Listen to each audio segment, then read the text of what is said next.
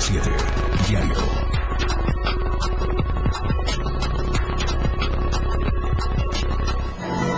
Este 15 de mayo no es día de fiesta, es de lucha y de protesta, aseguran maestros de la sección 7. Hoy habrán movilizaciones.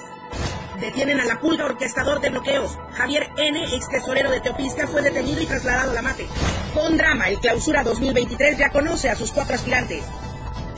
Estamos a diario contigo.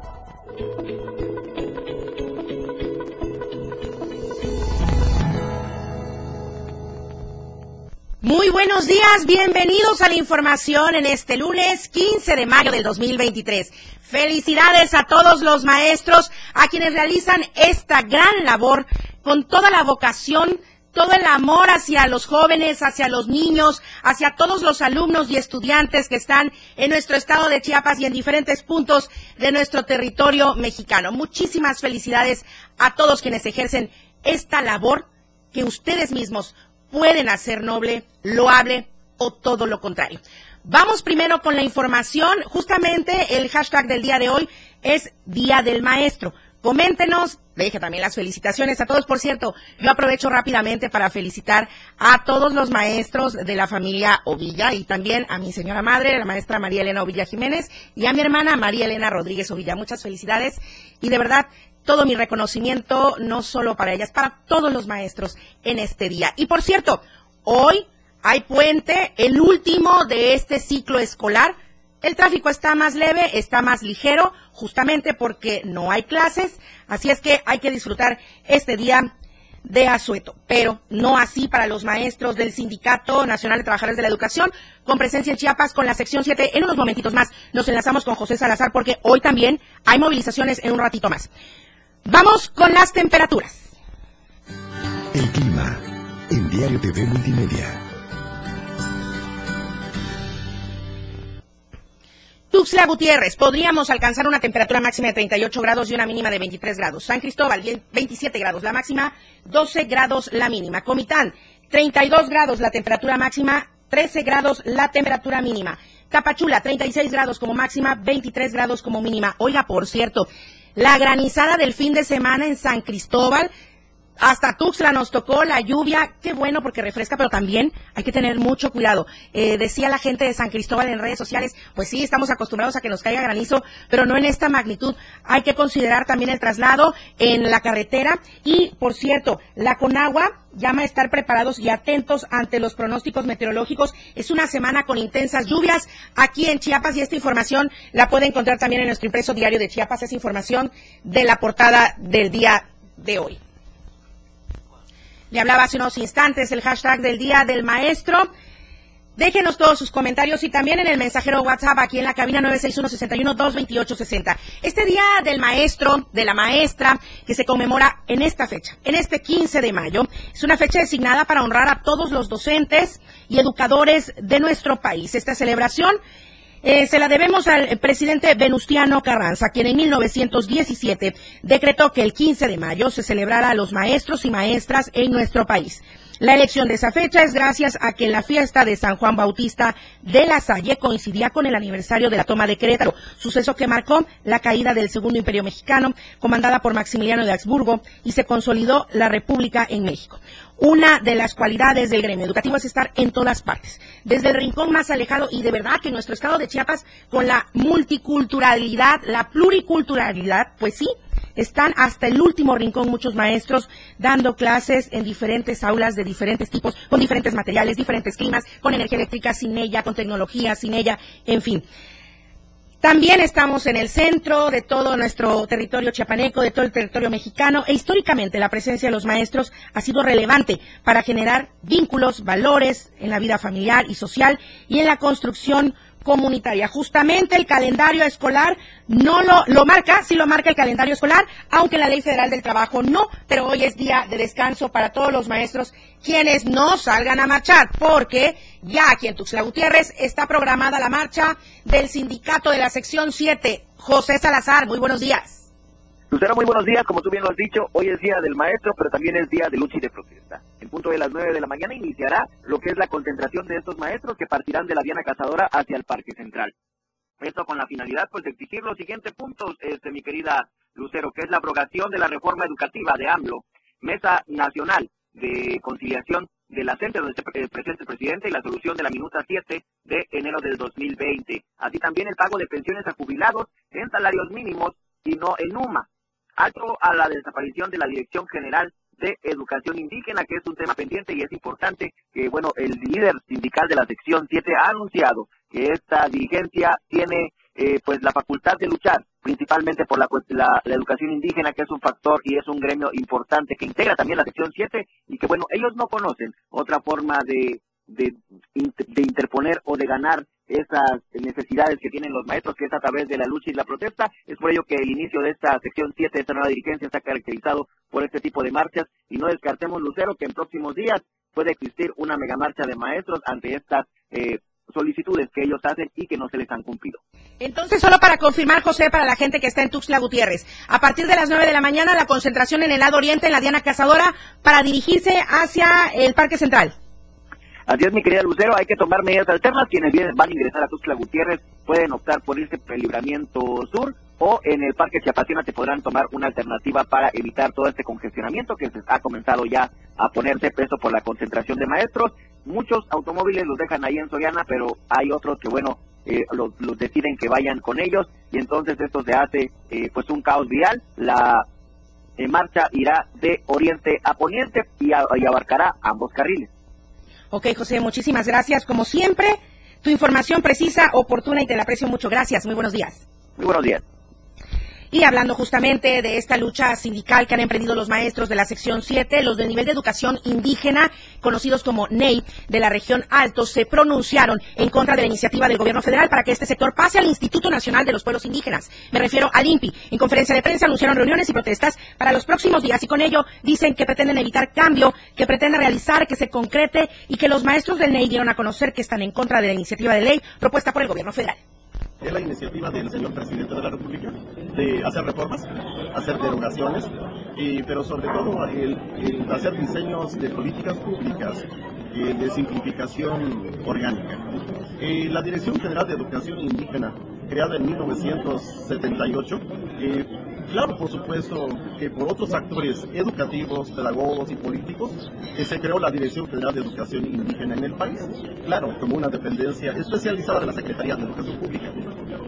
Estamos en la postura, el Consejo Estatal está en la postura, junto con los demás actores políticos, eh, de no a la integración de la Dirección General de Educación Indígena Intercultural y Bilingüe al Instituto Nacional de los Pueblos Indígenas. Es la iniciativa presidente de la República. Bueno, y en el Día del Maestro, el arzobispo de Tuxtla Gutiérrez, Fabio Martínez Castilla, expresó su agradecimiento a los docentes, a las maestras y reconoció su importancia en la sociedad. En su mensaje dominical destacó que personalmente está muy agradecido con sus propios maestros, ya que ellos lo formaron y ayudaron a convertirse en una persona útil. Según el clérigo, el ejercicio de la docencia debe estar impulsado por la vocación y no hay mejor vocación que la del servicio y no hay mejor servicio que educar. La encuesta que circula durante esta semana, se la presento, va de la siguiente manera y justo en un ratito más nos vamos a enlazar con Valeria Córdoba hasta Tapachula para ver de este tema también. El fin del título 42 incrementará la migración hacia Estados Unidos. Usted tiene dos opciones para contestar a partir del día de hoy en nuestras redes sociales y hasta el próximo viernes. La primera, sí, habrá más movilización y precariedad. La segunda, no, la crisis será la misma.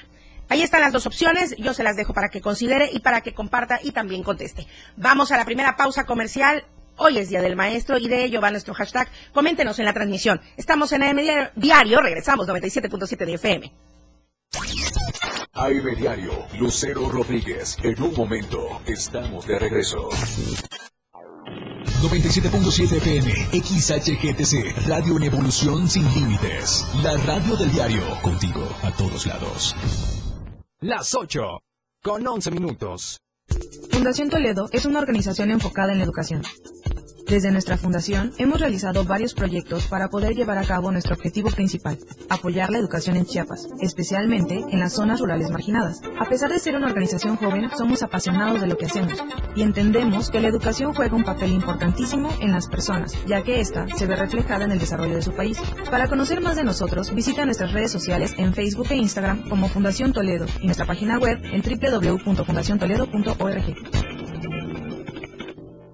Todos los días operadores, locutores, productor, programador musical, continuista, director. 730 días llevándote el mejor entretenimiento y por supuesto manteniéndote bien informado. Dos años con nuestros noticieros. Somos un equipo profesional, esforzándonos día a día para que tú puedas escuchar el sonido del 97.7 FM. Celebrando a todos lados. Gracias por tu preferencia.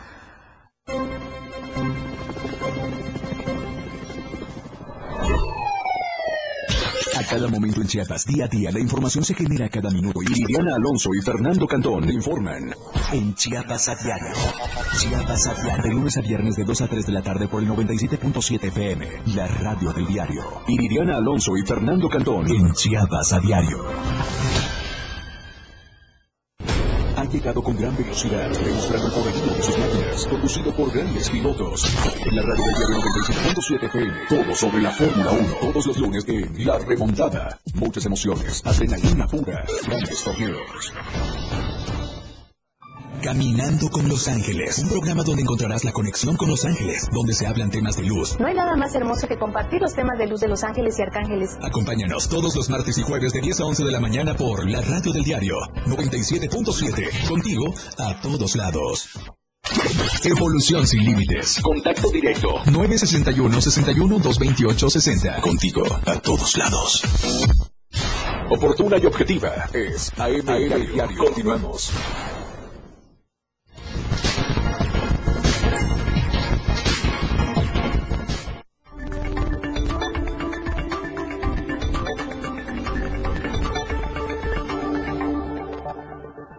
Hola Tapachula, Valeria Córdoba, muy buenos días, buenos días a todos allá en la Perla del Soconusco. Feliz día del maestro y de la maestra, buenos días.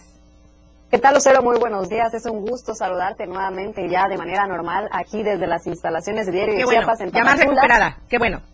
Gracias. Eh, sí, ya nos sentimos mejor de salud y bueno, ya estamos aquí de regreso y por supuesto también feliz Día del Maestro a todos allá en la capital del estado. Como adelantabas hace unos momentos en este programa, pues se ve una disminución del flujo eh, de carros sobre las principales avenidas de Tapachula y bueno, pues para disfrutar mucho allá en casita a todos que bien merecido se lo tienen. Vámonos de lleno con la información y es que durante el fin de semana hubo bastante movimiento debido a que en primer lugar el alcalde de Cacahuatán, Rafael Inchón Juan, Bajo los efectos del alcohol, perdió el control de un vehículo deportivo, lesionó a una mujer y terminó sobre una de las aceras de la 17 Avenida Oriente, aquí en Tapachula. El funcionario municipal intentó evadir a los policías después de provocar el accidente, pero la rápida movilización de testigos del hecho y agentes de seguridad impidió que se marchara del lugar. El polémico edil estuvo a punto de provocar una tragedia, ya que en este sitio se encuentra una cafetería y un local de tacos a los que constantemente acuden personas para reunirse y platicar. De hecho, pues uno de los cristales de la cafetería resultó dañado y la mujer que se encontraba cenando tuvo que ser trasladada a un hospital para su atención médica por parte de paramédicos del grupo SAE, quienes llegaron al lugar de los hechos. Rafael Hinchón ha sido duramente criticado por su afición a las bebidas alcohólicas, por lo que los afectados pidieron que no se deje impune este hecho y se castigue al edile mención como hubiera ocurrido pues como con cualquier ciudadano. Según testimonios de los presentes, el municipio cargó la responsabilidad del accidente sobre una mujer que lo acompañaba dentro del vehículo y bueno, pues esto como una maniobra para no tener los reflectores encima ni dañar su imagen, que bueno que ya eh, también estábamos informando en semanas anteriores que ya bastantes problemas se encuentran allá en Cacahuatán con eh, la remodelación del mercado, que los locatarios impidieron y realizaron un bloqueo, así también como situaciones de inseguridad. Hasta el momento el alcalde no se ha pronunciado al respecto, ni tampoco las eh, autoridades, pero pues está llevando a cabo las eh, diligencias correspondientes y por supuesto que tendrá que resarcir los daños a eh, los empresarios, dueños de los negocios que se vieron afectados, así como también a la mujer que resultó lesionada, que su estado de salud es estable. En otras noticias, también como adelantabas en esta intervención, pues aquí en Tapachula se ha dado una modificación eh, por parte del Instituto Nacional de Migración y es que los migrantes que se encontraban aquí, alrededor de 1.300 aproximadamente, pues este viernes a bordo de autobuses fueron trasladados desde Tapachula con dirección a Tuxtla Gutiérrez y otras regiones de la entidad donde el Instituto Nacional de Migración prometió entregarles permisos de libre tránsito por México durante 45 días. La medida del gobierno federal llegó un día después de la cancelación del título 42 en Estados Unidos, que generó una oleada de migrantes desde Centroamérica hacia el sur de México y bueno, pues de forma consecuente hacia la frontera norte de nuestro país. Los extranjeros que esperaban afuera del parque ecológico de Tapachula por los mencionados permisos, pues eh, en, una rápida, en una rápida y radical medida el IN dejó de entregar los permisos en las primeras horas del pasado 11 de mayo. Justo en horas de la madrugada del viernes, los primeros autobuses comenzaron a llegar al citado parque para llevar consigo a los solicitantes de los permisos temporales. Para las 7 de la mañana, 10 autobuses salieron con rumbo a el centro de la entidad. A eso de las 11 horas, otros siete camiones abandonaron, eh, perdón, abordaron a extranjeros de Venezuela, Cuba, Haití y de todo Centroamérica para sumar un total de 17 autobuses que se han dispersado por todo el territorio chiapaneco y bueno, inclusive tuvieron también que llevar a los migrantes en vans, ya que eran demasiadas las cantidades de personas. En un principio, eh, la medida pues causó temor entre los extranjeros que temían ser deportados y argumentaban que por qué no se les atendía en esta ciudad fronteriza. Pero al pasar las horas, la noticia que se les brindaba atención en los distintos eh, puntos asignados pues comenzó a esparcirse, por lo que se volcaron a intentar ocupar uno de los espacios en estos autobuses. Esta misma medida con los migrantes que el municipio de Suchiate, ante la nula presencia de elementos de migración y la Guardia Nacional en eh, el río fronterizo de esta entidad y bueno, pues se prevé que se sigan tomando estas medidas, así que el Instituto Nacional de Migración ya cerró de manera oficial eh, sus instalaciones que mantenía en el Parque Ecológico de Tapachula. La Comar sigue trabajando de manera normal y todas las demás dependencias únicamente es el IN que cerró de manera eh, ya formal, vuelvo a repetir, este centro de atención que se mantenía en el Parque Ecológico. Pues la movilización bastante intensa durante este fin de semana, Valeria. Eh, estaremos dando seguimiento aquí en Tuxtla Gutiérrez, sobre todo por esta modificación de la que también nos ha hablado Luis Carlos Silva del título 42, que por cierto nos pone en serios aprietos, sobre todo en esta parte del territorio mexicano, la puerta que es el sur en nuestro estado de Chiapas. Así es, Lucero, por supuesto que estaremos pendientes y seguiremos informando, ya que el flujo migratorio pues continúa eh, ya eh, aquí un poco disminuido a comparación de estos últimos días, justamente ante la caída de este título 42 en Estados Unidos, pero hay que destacar que los migrantes continúan llegando aquí a Tapachula. Muchísimas gracias, Valeria Córdoba. Muy buenos días para todos. Gracias por tu información y estaremos al tanto y pendientes y también de lo que ocurrió con el alcalde de la víctima y a ver qué nos dice ahora. Gracias, Valeria Córdoba. Muy buenos días. Claro que sí, Lucero, estamos pendientes.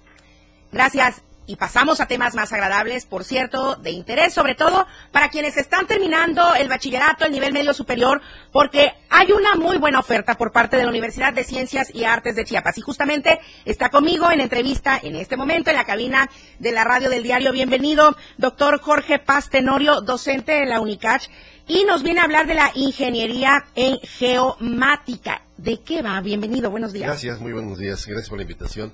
Pues estamos eh, difundiendo la carrera de Ingeniería en Geomática en la Universidad de Ciencias y Artes de Chiapas. La geomática es un concepto relativamente nuevo, tiene 30 años y surge precisamente a nivel mundial de la fusión de las áreas de las ciencias de la Tierra y los avances tecnológicos de la informática. Entonces surge un campo de conocimiento nuevo y en México la primera universidad que lo establece es la Universidad de Guanajuato en el año 1999 y en el 2000 la Universidad de Ciencias y Artes de Chiapas retoma y también impulsa esta carrera en la que ya tenemos 23 años. Desde el 2000 y sobre todo es muy importante porque en Chiapas debemos considerar este tipo de disciplinas prioritarias, sobre todo, valga la redundancia, por nuestra ubicación geográfica, porque eh, sin duda es una especialidad donde podemos ver desde lo diminuto hasta lo más grande que nos eh, podemos encontrar. Así es, eh, la versatilidad de la geomática radica precisamente en que es muy eh, muy transversal. Se asocia con diferentes profesionales de áreas de conocimiento diversas como la salud, la economía, los riesgos de desastre, la agricultura, eh, los fenómenos sociales. Toda la información que pueda ser ubicada sobre la superficie de la Tierra es materia de estudio de la geomática. Ubicación en la superficie de la Tierra. Y todo esto se da a través de las tecnologías de información y comunicación, doctor. Así es, precisamente el geomático hace uso de las tecnologías de punta como análisis de imágenes de satélite, puede trabajar en el pronóstico del tiempo, puede hacer seguimiento a las eh, caravanas migrantes para establecer puntos de control. Por ejemplo, lo que estamos lo que estamos viviendo, lo que vimos del COVID hace tres años, todos los semáforos para cada estado, es geomática, estar actualizando los datos en tiempo real, en lo que vemos en nuestros de la geoubicación, de las rutas de tráfico, en Google Maps, todo eso, detrás de ello hay, hay ingeniería geomática no siempre un ingeniero geomático, ¿verdad? Por eso la oportunidad para que estudien esta carrera. Eh, nos preguntamos a veces como usuarios de las diferentes redes sociales, de las plataformas, de los buscadores, de los softwares que eh, están instalados en los equipos, ¿cómo lo logran? ¿Cómo lo pueden hacer? Bueno, a través de esta disciplina. Es. ¿Qué es lo que hace un estudiante de geomática? ¿Qué es lo que va desarrollando? Porque lo que acaba de comentar ahorita es muy interesante, nos saca de muchas dudas. Claro que sí, pues precisamente el ingeniero geomático tiene que eh, tener las virtudes, las capacidades de, de el gusto por la tecnología y sobre todo de, en un mundo globalizado. Él tiene la capacidad y la fortaleza a lo largo de la carrera de ir desarrollando softwares o aplicaciones que le permitan facilitar esa captación de datos para poder procesarlas y de manera inmediata poderlas subir a la nube y distribuirlas de manera mundial. Podemos hablar de incendios, de derrumbes, podemos hablar de una caravana migrante que ya hablamos, eh, de situaciones sanitarias, de agricultura, todo eso es materia para que un geomático intervenga. Por ejemplo, esta situación eh, que a veces nos aqueja y de manera muy catastrófica, acaba de mencionar los incendios, son localizados de esta forma, el punto inicial y dónde se debe atacar, por ejemplo. Así es, fíjate que curiosamente un egresado de Ingeniería Geomática está trabajando en protección civil municipal y está haciendo su tesis de sitios donde hay- potencialmente pueden desarrollarse incendios. ¿Cómo? A través de la acumulación de ramas, hojas secas a lo largo del año y entonces él puede establecer esos sitios que hay que tener atención preventiva para evitar precisamente esos incendios. Prevención y atención local con la localización. Justo hablando del campo laboral, ¿hacia dónde pueden dirigirse los egresados de geomática? El geomático tiene la capacidad de interactuar con diferentes profesionales en, en diversas áreas del conocimiento, pero también tiene la posibilidad de trabajar por su cuenta, con un despacho, con un buffet, y trabajar en proyectos propios, liderando eh, construcción de vías terrestres, eh, cuestiones de medioambientales, eh, definición de sitios para rellenos sanitarios, precisamente por esa capacidad que tiene de interactuar con diferentes fenómenos sociales, físicos y económicos. Muy interesante, doctor. Ahora, otro punto importante. ¿Cómo acercarse a la UNICACH para poder tener acceso a las fichas de ingreso? Eh, también es eh, presencial, semipresencial. ¿Cómo es la modalidad de estudios? ¿Cuánto tiempo? Sí, la modalidad es presencial, únicamente por ahora se está eh, impartiendo en la ciudad universitaria, en Tuxtla Gutiérrez, en sobre el libramiento norte. Eh, estamos en el periodo de registro que termina el 30 de mayo. Pueden entrar a la página www.unicach.mx y ahí les va a aparecer la oferta eh, educativa para que se registren. Tiene un costo de 700 pesos. Después viene la aplicación del examen, que es el 27 y 28 de junio, para que en la primera semana de julio se estén publicando los resultados y en agosto estemos iniciando clases. Pues doctor, la invitación para todos los chicos que ya están próximos al nivel superior, el mensaje, por favor. Si a ustedes les gusta la interacción con la naturaleza y tienen el gusto por la tecnología, la geomática es para ustedes. Sí, claro, además, como decíamos al principio de esta entrevista, de estas eh, especialidades que mucha falta hacen en nuestro estado de Chiapas y que también les decimos las carreras del futuro. No, ya se están Son implementando. necesarias. Son necesarias, se están usando, son campos que todavía no han sido totalmente explorados por los estudiantes. Es una gran oportunidad de estudio y de trabajo. Claro que sí, y a veces hay profesionales que se desarrollan en estos campos, pero adquiriendo la experiencia a través de los años. El geomático sale listo para ejercer esto. Sale listo para ejercer en la UNICACH. Muchísimas gracias, doctor Jorge Paz Tenorio, docente de la UNICACH, por cierto. Felicidades también. Gracias, gracias por las felicidades y felicidades a todos mis colegas maestros. y. Claro, a todos en la UNICACH. Muchísimas gracias, doctor. Vamos al siguiente corte comercial. Regresamos con más. Estamos en AM Diario. Información fresca y objetiva. AM Diario regresa después de la pausa. Evolución sin límites. La radio del diario.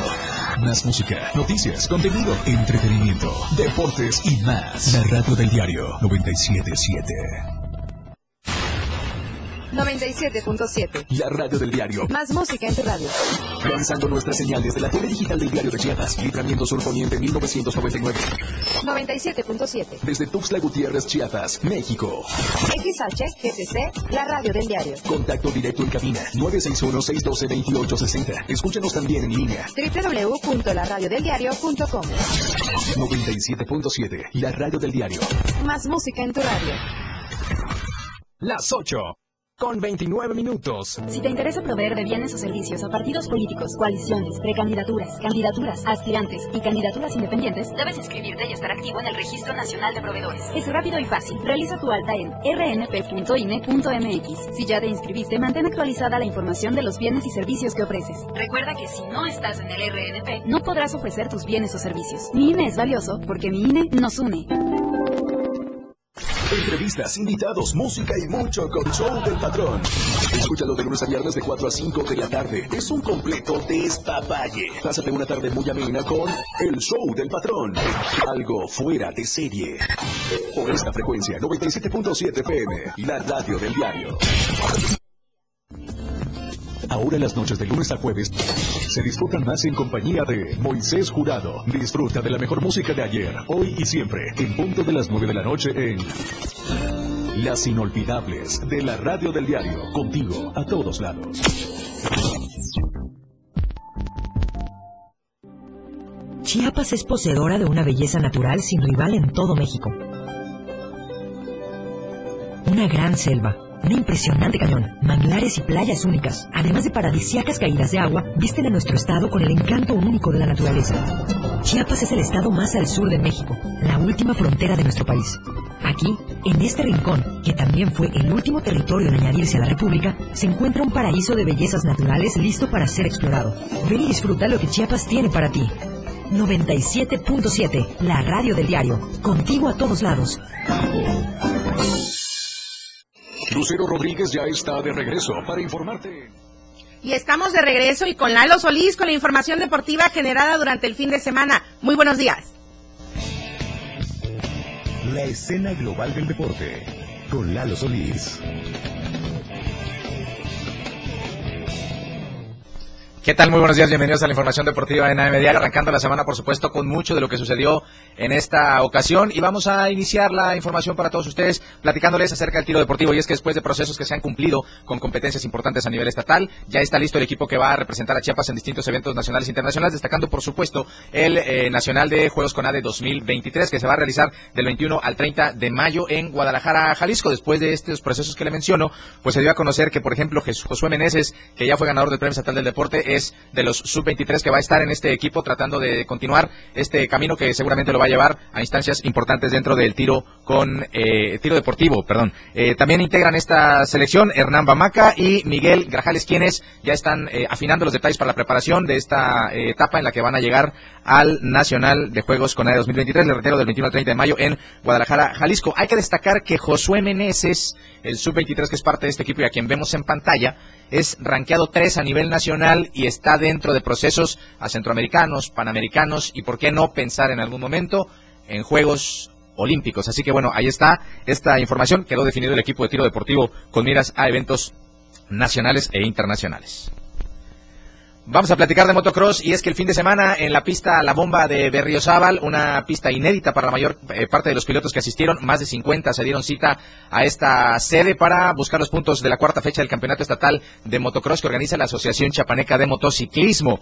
René Constantino, delegado de esta disciplina, nos eh, informaba que pues una vez concluidas la fecha de ayer, únicamente están revisando algunos videos, algunos detalles, algunas cuestiones para hacer oficiales los resultados, que aquí le vamos a dar a conocer muy puntualmente en AM Diario y en la edición impresa del diario de Chiapas. decía, más de 50 pilotos se dieron cita a esta pista que desde el sábado comenzó a recibir a parte de la caravana quienes intentaban reconocer cada detalle de esta pista que resultó novedosa, que resultó exigente y que puso a prueba la habilidad de estos jinetes sobre los caballos de acero. Así que bueno, se dio a conocer también que la quinta fecha ya está programada, se va a correr en las pilas en Ocoso Cuautla en el próximo mes. Así que felicidades a los ganadores de esta cuarta fecha del Campeonato Estatal de Motocross que se disputó este domingo allá en la pista La Bomba de Berriozábal.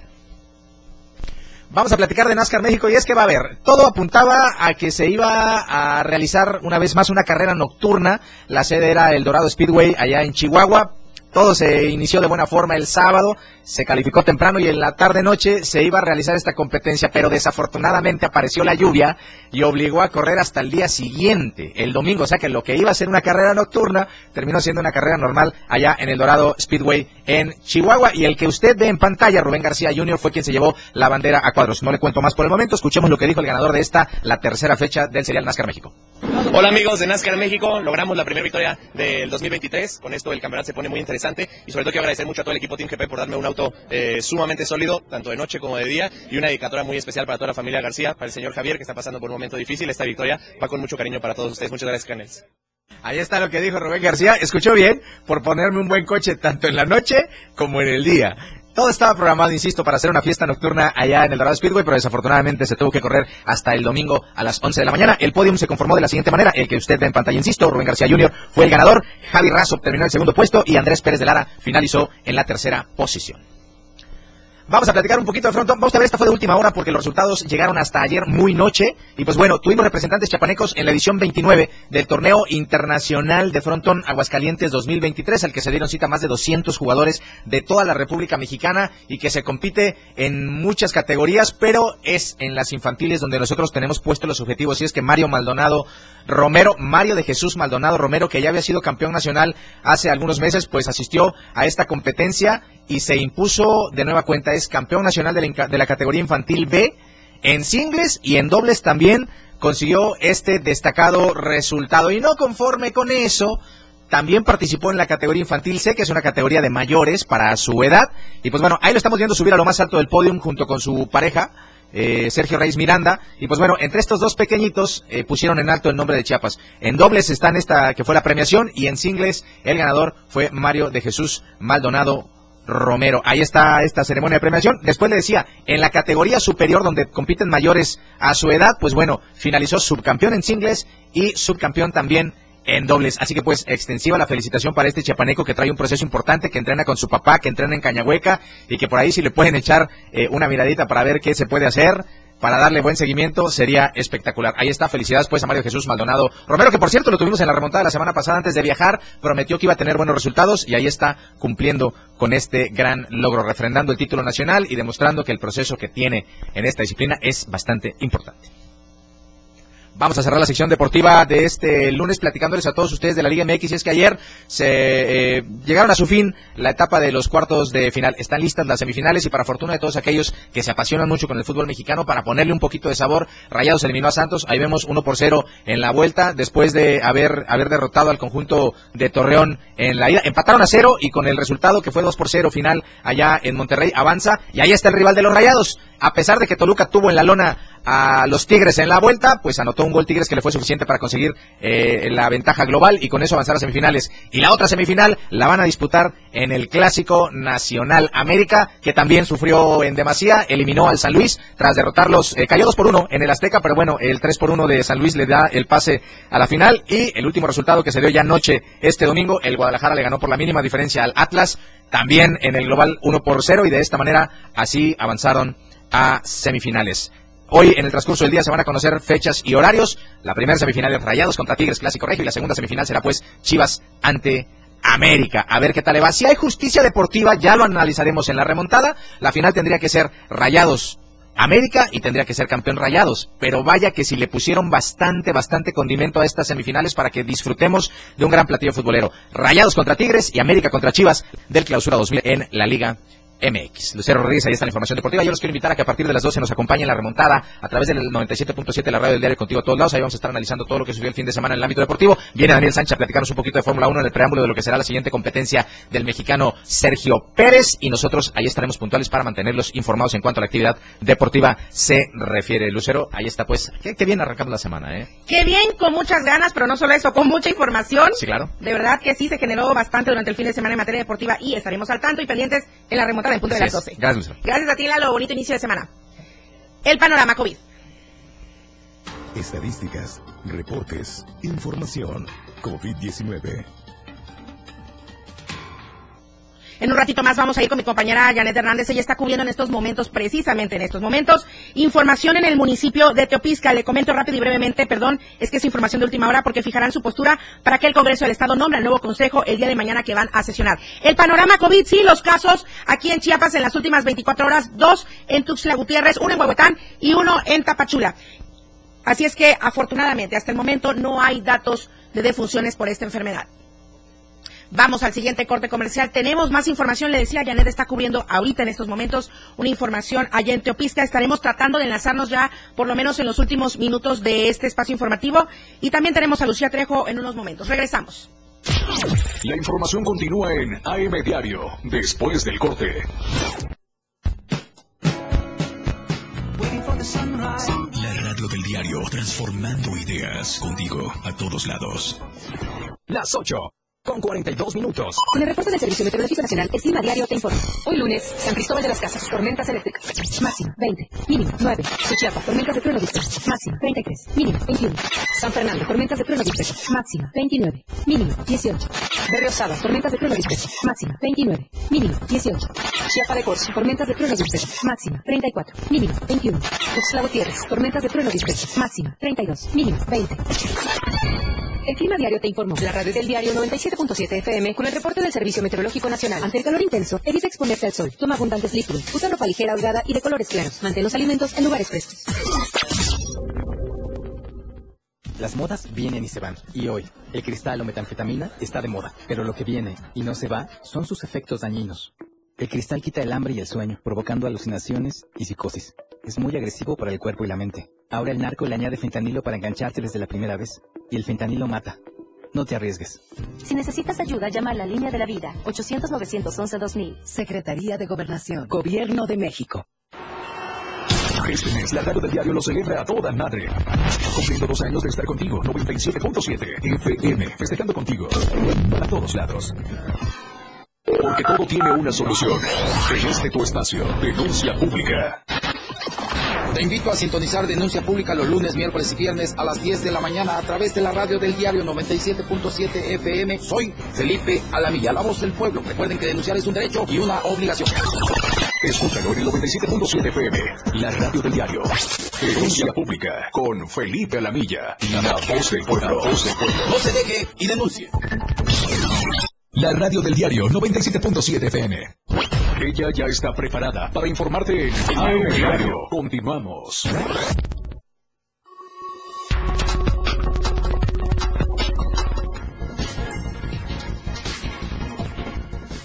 Gracias por escucharnos a través del 97.7 y también seguirnos a través de nuestras redes sociales. Comente hoy con el hashtag Día del Maestro. Muchas felicidades nuevamente a todas las maestras y maestros.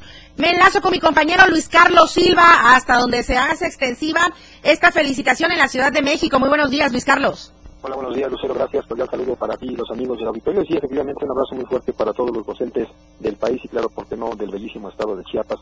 En información política, pues comentarte que siguen las corcholatas de Morena dando de qué hablar y no ceden ni un ápice en sus intentos por ser los nominados a la presidencia de la República o por lo menos a la candidatura para 2024. Marcelo Ebrard estuvo en Oaxaca, una, un territorio pues golpeado por la pobreza y también por situaciones adversas en diferentes sentidos, y dijo que el pueblo tiene que elegir a quien sigue y no a través del dedazo como en antaño y como en las administraciones pasadas. Desde el territorio oaxaqueño, el político que tiene que ver con la, la precandidatura a 2024 junto con los otros morenistas como Adán Augusto López, Claudia Sheinbaum y Ricardo Monreal, aseguró que la energía de trabajar de manera conjunta le ha permitido en los últimos 35 años prepararse para ser quizás el nominado por los morenistas de cara a este destape presidencial. En esta gira de trabajo, Lucero Auditorio insistió en que el dedazo fue una herramienta que utilizaron los políticos de antaño y que en tiempos de la 4T no pueden permitirse, y este es el momento para sentar precedentes y alcanzar la nominación a través de las encuestas que ya da a conocer el partido en el poder. En tanto, Adán Augusto López, secretario de Gobernación y quizás uno de los hombres más posicionados para el presidente de la República por ser su paisano y gran amigo, él mismo deja en claro que el gobierno que encabeza el presidente López Obrador tiene el trabajo pues garantizado para alcanzar las metas políticas que se han tratado en los últimos cuatro años. Así, asimismo, también Lucero Auditorio hizo un llamado para que desde la misma esencia de los morenistas se siga con la construcción de un país de leyes, un país de democracia y un país diferente al que generaron los políticos de antaño, los políticos del PRI y del PAN, y que ahora con la izquierda que, que gobierna en México se pueda alcanzar este objetivo. Ambos, tanto Marcelo Ebrard como Dan Augusto López, tratan de ganarle camino a Claudia Sheinbaum Pablo, la única mujer morenista que busca la, la presidencia de la República para 2024, y Ricardo Monreal Ávila, el cuarto analista, quien asegura que desde su trinchera en el Senado de la República buscará afianzar los momentos más coyunturales y sobre todo ser el elegido para el movimiento de la cuarta transformación. Finalmente, tanto Ebrard como Adán Augusto López, secretarios de, de, de, gobierno, secretarios de Estado, en el primer caso secretario de Relaciones Exteriores y en el segundo de Gobernación, hicieron votos para que los morenistas de cara a esta encuesta que permitirá conocer quién será el candidato, alcancen un objetivo primordial que es hacer de México un país más próspero, más democrático y más positivo. Hasta aquí mi reporte, Lucero. Buen inicio de semana y como siempre un abrazo desde la capital de la República Mexicana. Muy buenos días. Igualmente para ti, mi querido Luis Carlos Silva, un fuerte abrazo. Muchísimas gracias. Buen inicio de semana. Vamos a la nota roja de la verdad impresa, Diario de Chiapas. Lo que acontece minuto a minuto. La roja de Diario de Chiapas. Este fin de semana por fin quedó desbloqueado allá en Teopisca. Se dio la detención de la pulga el ex tesorero de allá de Teopisca, justamente lo que había iniciado el 27 de abril con el bloqueo indefinido en el municipio de Teopisca, el cual interrumpía la comunicación con San Cristóbal y Comitán, quedó diluido desde la noche del viernes, luego de que por la tarde de ese mismo día, un grupo de agentes ministeriales logró la detención de Javier Vázquez Díaz, ex tesorero que había sido renunciado por actos de corrupción. Una fuente del área de comunicación social de la Fiscalía General del Estado confirmó la detención del líder de Betania y que dirigía los bloqueos y las manifestaciones recientes en el Congreso del Estado aquí en Tuxtla, donde, por cierto, a mitad de semana prácticamente secuestraron a los trabajadores del Poder Legislativo, a quienes no dejaron salir ni entrar al recinto hasta cerca de las 18 horas cuando la policía tuvo que llegar. La detención de Velázquez Díaz, alias La Pulga, se registró a la altura de la campana en el municipio de Teopisca por agentes de la Fiscalía de Asuntos Especiales aquí en Tuxtla Gutiérrez. El grupo comandado por el ex tesorero se apostó sobre el tramo carretero San Cristóbal Teopisca Comitán a la altura de la Quinta Belén con el fin de presionar y que el Congreso hiciera efectivo el desaforo de Josefa María Sánchez Pérez y exigían, siguen exigiendo de hecho que se nombrara al Consejo Municipal. Le decía que Janet Hernández está allá en Teopisca dando seguimiento. Trataremos de enlazarnos ahorita después de saludar. Lucía, muy buena. También en Carranza, desafortunadamente, Hubo quema de vehículos, tres de hecho, si no es que ya aumentó la cifra durante el fin de semana, pero entró, entró eh, la policía, entraron elementos de seguridad. Muy buenos días en Carranza. Estimada Lucero Rodríguez, muy buenos días, buenos días a tu auditorio. Efectivamente, por una disputa agraria, eso fue lo que provocó la quema de vehículos en la localidad Vicente Guerrero. Está ubicada aproximadamente entre 19 y 20 kilómetros de lo que es la cabecera municipal. Es una localidad bastante poblada, estamos hablando de que casi tiene 2.000 habitantes. Y bueno, eh, fueron incendiados tres vehículos desde hace un momento, algunos lugareños eh, presuntamente cabezados por el comisariado Egiral, quien responde como Jesús Úñiga Méndez, ya esperaban el ingreso de, otro grupo de personas que están encabezados por, eh, Eduardo Edilberto eh, quienes llegarían a tomar posesión de, las tierras. Que de acuerdo a este grupo de personas hay un fallo del Tribunal Agrario que les da la razón, solo que se hicieron acompañar por una organización y eso fue lo que causó inconformidad. Lo que sucedió entonces fue que el comisariado convocó a una asamblea general en la que acordaron que no permitirían el paso de este grupo de personas. Es así como que desde, como desde las 8.40 de la mañana las cosas se pusieron calientes ahí en esa localidad, comenzaron las movilizaciones y aproximadamente como unos 70 giratarios se ubicaron en las inmediaciones de ese, de ese lugar, de este terreno en disputa para no permitir el, arribo de la gente del otro grupo. Y bien, eh, las autoridades ya tienen, ya tienen eh, conocimiento de esta situación. La misma gente está pidiendo el ingreso de la policía. Al momento las cosas están calmadas. Si bien es cierto que hay un fallo es a favor de tres personas, de tres personas únicamente, no de toda una organización. Al momento las cosas están en calma, pero eso no significa que, el peligro ya haya pasado. Vamos a continuar pendientes. Y entonces están ahí ya los elementos resguardando por cualquier situación. Por ahora no están, por ahora no están, pero ya pidieron la, presencia de los elementos de seguridad. ¿Los eh, pasos hacia esta zona están libres? Están totalmente libres. Muchísimas gracias, Lucía Trejo, por la información. Por supuesto que seguiremos pendientes de estos datos. Muy buenos días. Seguimos con más información, eh, justamente hablando de lo que está ocurriendo allá en Teopisca. Eh, mi compañera Janet Hernández nos ha enviado algunas imágenes previas a esta eh, conferencia de prensa que ella está dando cobertura en este preciso instante.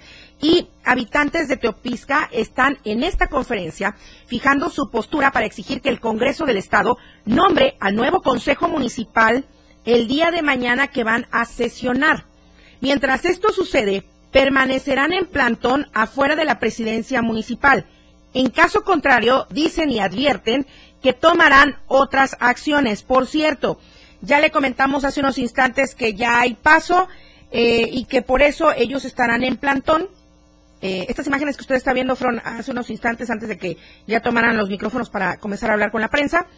Y eh, continuarán ahí, apostados, a fin de no afectar justamente el libre tránsito en la carretera que desde el pasado 27 de abril había estado tomada y pues ya por fin los retiraron el pasado viernes, pero continúan exigiendo que el Congreso del Estado nombre al nuevo Consejo Municipal el día de mañana. ¿Intentamos marcarle a Janet Hernández?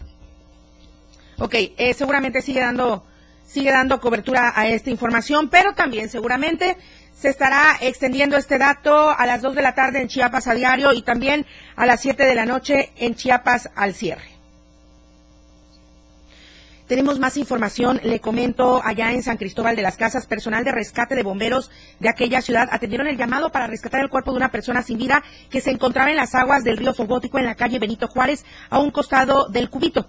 Vecinos reportaron el hallazgo del cuerpo sin vida, el cual se encontró en estado de descomposición. Se presume que llevaba varios días en este lugar y pues eh, se informó que el hoyo oxiso portaba un pantalón deportivo color negro con rayas laterales azules. El cuerpo fue levantado por la Fiscalía de Distrito Altos y trasladado al servicio médico forense. Eh, bueno, que ya terminó, me estaba diciendo Janet ahorita en un audio. Hemos intentado marcarle, pero todavía no la podemos tener en línea. Está ella en Teopisca dando esta información. Bueno, le comento también un hombre pereció sobre una de las banquetas de allá de Tecpatán, en el barrio San Marcos, en un hecho que fue reportado por los ciudadanos y validado por las autoridades. Agentes de seguridad municipal y de protección civil acudieron hasta este sitio luego del reporte ciudadano que refería el deceso de una persona integrante del escuadrón de la muerte. Los oficiales procedieron a acordonar la zona y a cubrir el cuerpo con una manta, dando a conocer que el hoyo oxiso respondía al nombre de Juanito. Así lo conocían en esta zona y pues acostumbraba él a caminar por este lugar. Se presume que las causas de su muerte fue congestión alcohólica, ya que el hoyo oxiso era parte, como le decía, del escuadrón de la muerte. Muchísimas gracias eh, por seguirnos a través de las redes sociales. Le agradezco mucho sus comentarios, Pequerro. Gracias por la felicitación. Igualmente para ti, felicidades. Gracias, Elena Mazariegos, por la felicitación en este Día del Maestro. Y por supuesto, muchísimas gracias a usted por habernos seguido, por haber iniciado la semana. Le quedamos a deber bastante información, el tiempo apremia, pero como le decía, a las 2 de la tarde seguiremos informando a través de las plataformas digitales de Diario TV Multimedia y también a través del 97.7 de FM en la radio del diario, al igual que a las 7 de la noche en Chiapas al cierre. Me despido, soy Lucero Rodríguez Ovilla. Charlie Solís está en los controles de televisión, Manolo Vázquez en los controles de radio y Daniel Martínez aquí como asistente de producción. Muchísimas gracias. Muy buenos días, buen inicio de semana. Felicidades a todas las maestras y maestros. La oportuna y objetiva en AM Diario. La información de todo lo que acontece a cada momento en Chiapas, México y el mundo. Te lo informa Lucero Rodríguez. De lunes a viernes de 8 a 9 de la mañana. Escúchanos en nuestra próxima emisión por esta frecuencia. 97.7 FM, la radio del diario. La radio del diario.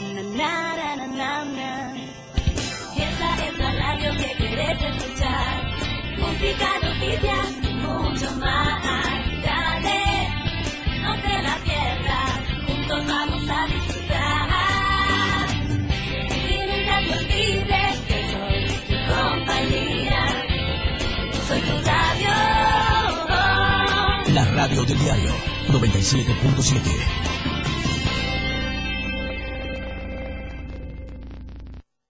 Editorial de la radio del diario. La semana pasada, un juez de control ordenó al Ministerio Público investigar el actuar de Hugo López Gatel, quien fue denunciado por su presunta falta de deber y negligencia del debido ejercicio de su función pública.